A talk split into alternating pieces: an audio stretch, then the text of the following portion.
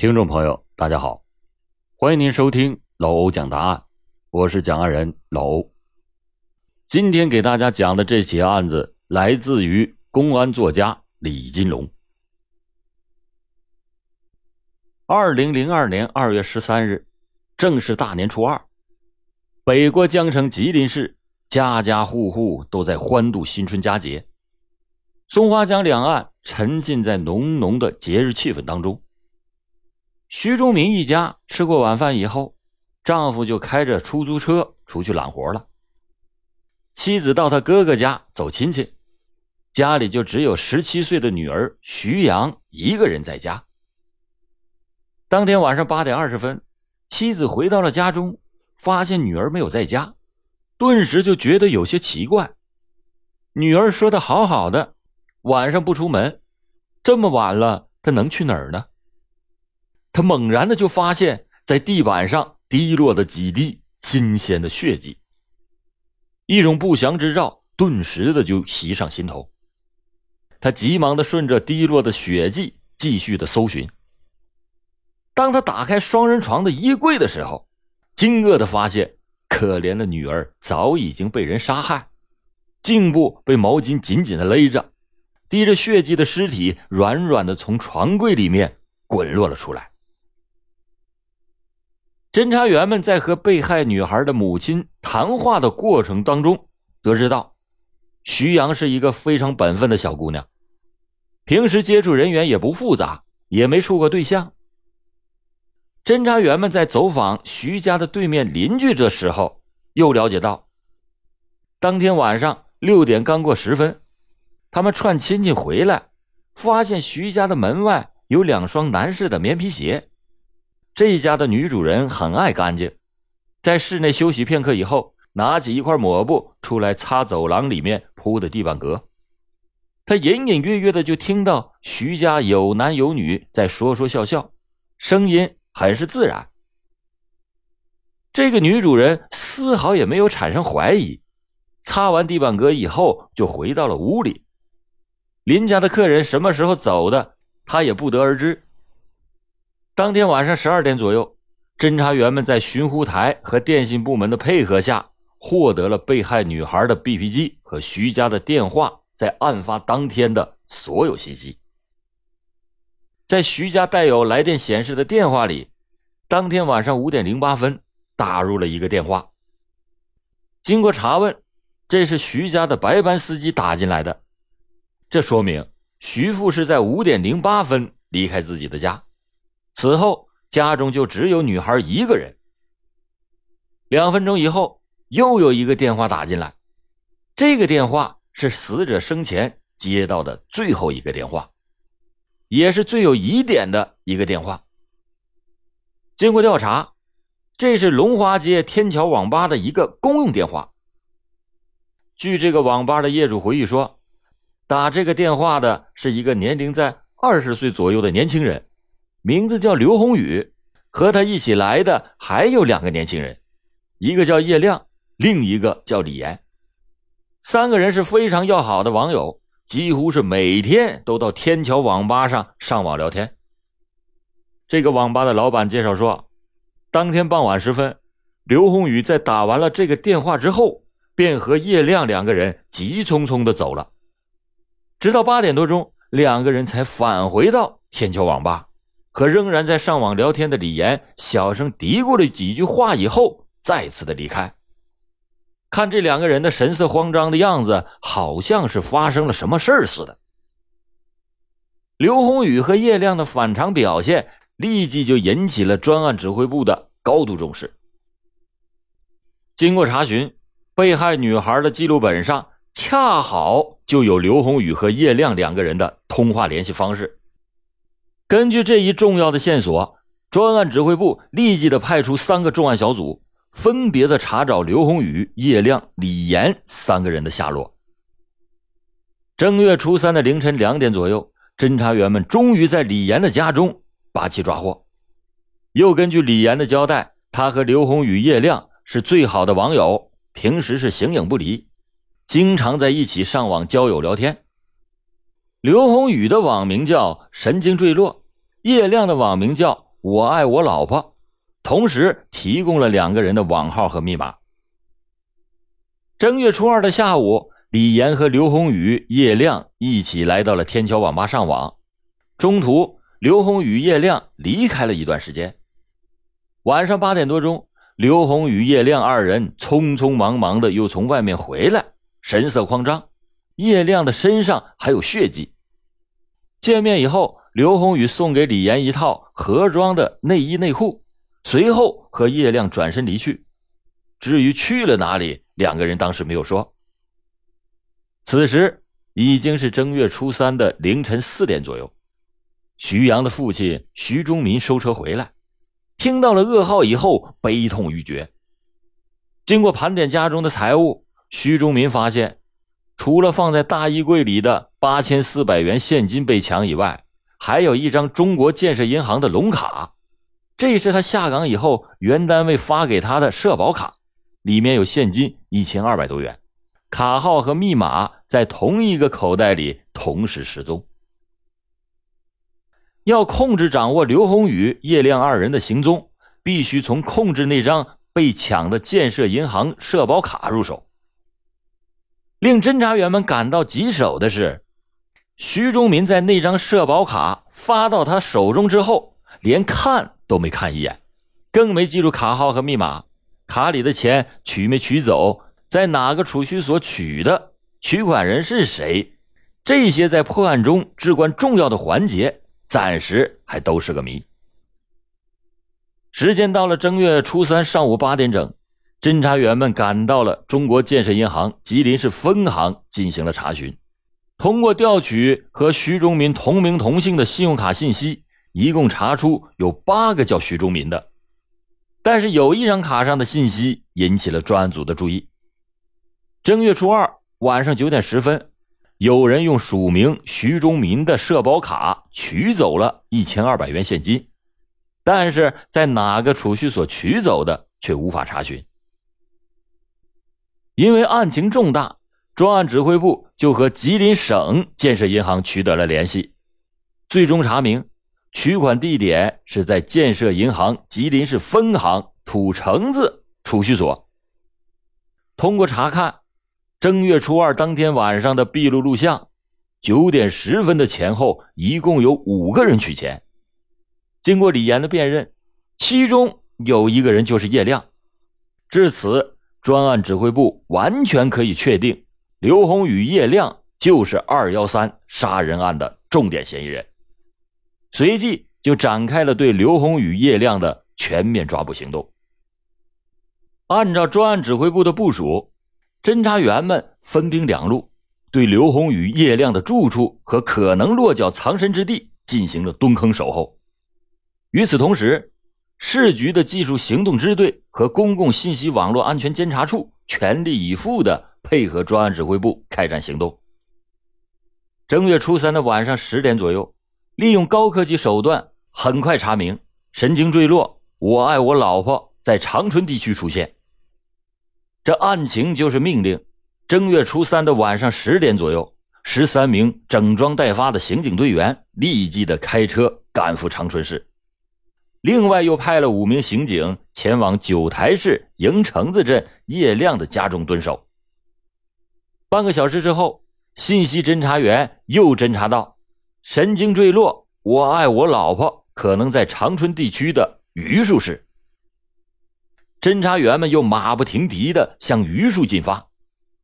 到了午夜时分，吉林省公安厅指挥中心传来了可靠的情报：神经坠落。我爱我老婆的具体地点是在长春地区的农安县。已经开过舒兰市白旗镇的侦查员得到情报以后，又开车返回吉祥高速公路，连夜的向农安进发。正月初四凌晨三点左右，侦查员们抵达到了农安。随后。两地的警方联手，对农安县的所有网吧、旅店进行的地毯式的秘密搜寻。由于时间太晚，全城的五十多家网吧全都关闭了。神经坠落，我爱我老婆早已经是隐身离去。于是，就利用天还没亮的空档时间，全体侦查员在此安营扎寨，稍事休息，并且在公路、火车站所有的出口都设立了卡子，以防止刘宏宇、叶亮伺机逃离东安。同时，派出警力死死地盯住神经坠落、我爱我老婆昨天出现的那个恒通科技网吧，密切的注视着两个人的行踪。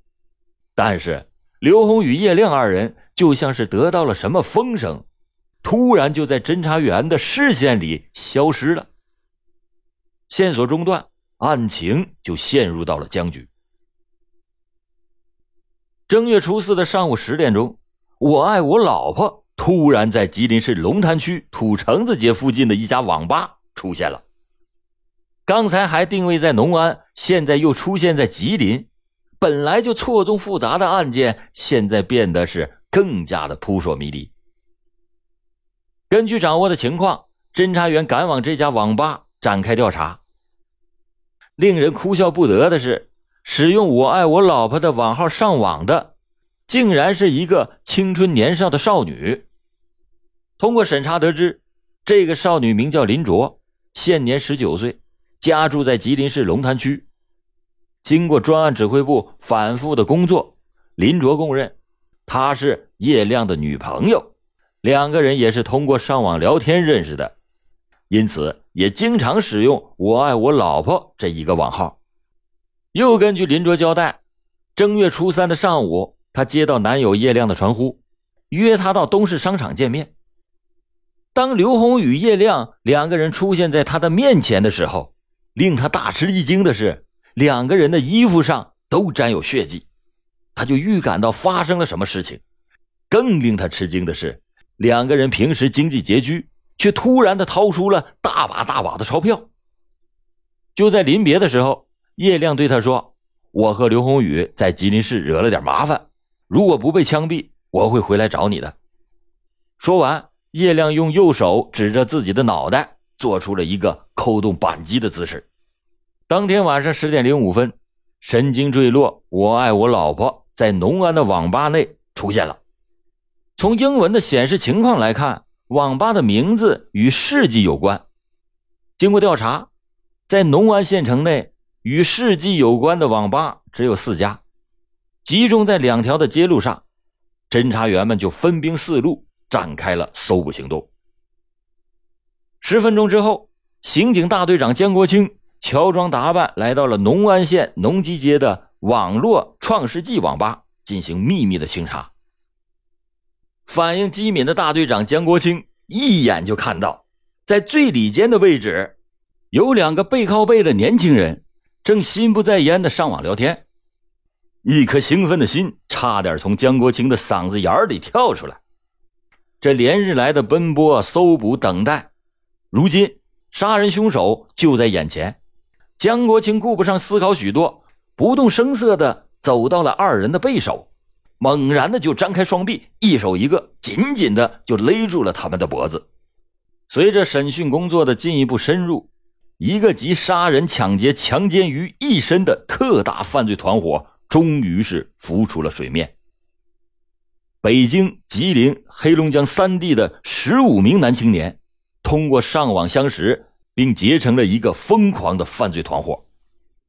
他们在京吉两地疯狂的作案五十余起，手段极其的残忍，先后杀死一人，重伤三人，强奸轮奸多人，抢劫盗窃案值二十余万元。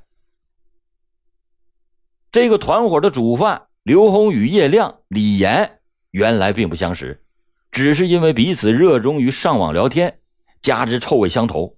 逐渐沆瀣一气，此后又吸收了白金、张喜春、郭杰等人，组成了相对稳定的犯罪团伙。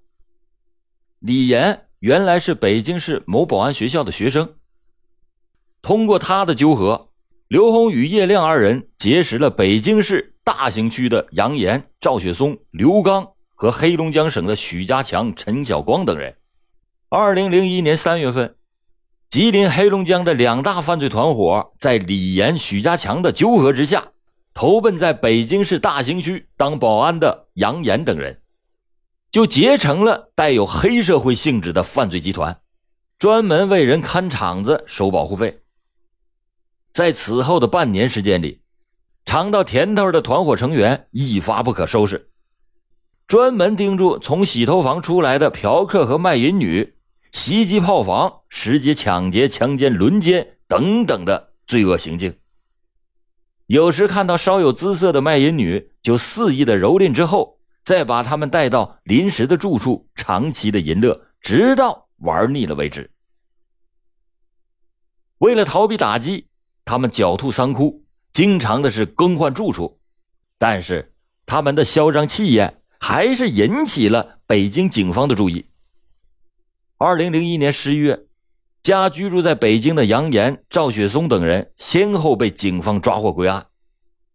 团伙的其他成员闻讯以后，纷纷做鸟兽散，仓皇的逃离了北京。同到吉林后。刘宏宇、叶亮、李岩等团伙成员，并没有就此罢手。为了能够弄到足够的钱，供他们到网吧、游乐场所消遣挥霍，团伙成员先后在吉林市采取了尾随、跟踪、打闷棍等方式，专门的袭击夜行的单身男女，疯狂的抢劫作案，致人重伤而不顾。春节临近，各种欲望不断膨胀的刘宏宇、叶亮等人。日夜的为抢钱做着准备。刘宏宇说：“我最近刚从网上认识了一个单纯的女友，对我很是痴心，约我正月初三一起过情人节。听他说，他家里能有点钱，并且知道钱放在哪里。两个人是一拍即合，当即的就产生了抢劫杀人之念。两个人约定，正月初一的晚上。”在女孩的父母出车之后，就开始动手。当天晚上，两个人依计而行，如期的就来到了徐家。女孩见男朋友大年之夜来访，高兴的是手舞足蹈。他哪里知道，杀身之祸就在眼前。寒暄过后，叶亮几次的暗示刘宏宇开始动手，但是刘宏宇一想，面前坐的。毕竟是自己已经处了一个多月的对象，就有点怯手了。他们聊了一会儿，就此离开了徐家。在路上，叶亮就埋怨刘宏宇说：“你为什么不下手啊？弄不着钱，咱们怎么能潇洒的过年？”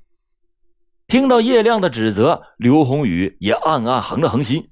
他说：“明天咱们再来。”正月初二的下午五点刚一过。正在网吧和叶亮、李岩上网聊天的刘宏宇，见时机已到，便给女孩家里打了一个电话。当他得知只有女孩一个人在家的时候，两个人立刻的就打车来到了徐家。三个人一边吃着零食，一边是聊着天。天真纯情的少女把春节之前特意给男友选购的盒装内衣内裤交给了刘宏宇，还动情的说。明天就是情人节了，咱们怎么过呀？刘宏宇迟疑了片刻，没有正面回答。为了麻痹女孩，刘宏宇拿出了一副扑克牌，和女孩在外屋的床上玩起了扑克牌。刘宏宇和女孩玩的正起劲儿的时候，叶亮就趁着女孩不注意，从背后突然伸出了罪恶之手，死死的拽住了女孩挂 BP 机的蓝色袋子，紧紧的勒住了她的颈部。女孩当即就失去了反抗能力。刘宏宇见同伙已经动手了，急忙的从床上站了起来，拿起了一个烟灰缸，向女孩的头部狠狠的砸了过去。鲜血顿时就迷蒙了女孩的脸颊。女孩瞪着惊恐疑惑的眼睛，看着向自己下毒手的男友。十七岁，正是如花似玉的青春年华。她至死也不明白，自己以真情相待的这个网友为什么就这么狠心，竟然亲手把他多年的梦想给撕碎。而在刘宏宇、叶亮的眼里，这个天真纯情的女孩不过是他们手中的猎物而已，还没来得及说什么，就惨死在男友的手里。两个人见女孩已经断了气。立刻的就把尸体藏在了床下的箱子里，并且把带有血迹的床单给拽了下来，翻出大衣柜里的八千四百元现金和一张建行的社保卡，仓皇的逃离现场。这十五名走上邪路的青年，都是家中的独生子，有三个人的父母离异。这一家一个宝，不惯自来娇，在众星捧月的环境里成长起来的青年人，就缺少了一种吃苦耐劳、自食其力的奋斗精神。既讲究吃喝玩乐，又想不劳而获，而一旦遇到生活上的变故，比如父母离异、恋人叛逆，他们那本来十分脆弱的精神就难以承受来自各方面的重负，畸形的发展就在所难免了。这些团伙成员在网上对关于友情、爱情的话题高谈阔论，但在私欲的面前，他们却表现的那么残酷无情、灭绝人性。网络给人们的工作和生活都带来了极大的便利，使许许多多素不相识的人因网成友。然而，网络的另一端毕竟是一个神秘莫测的世界。在毫无了解的情况下，就懵懵懂懂的与网友如约会面，或者是交往，谁知道神秘的面纱撕去之后，网友会不会突然就露出狰狞的真面目呢？老欧在此奉劝那些涉世未深的年轻朋友们，切记呀，网络永远是一把双刃剑。好，感谢您今天收听老欧讲答案。老欧讲大案，警示迷途者，唤醒梦中人。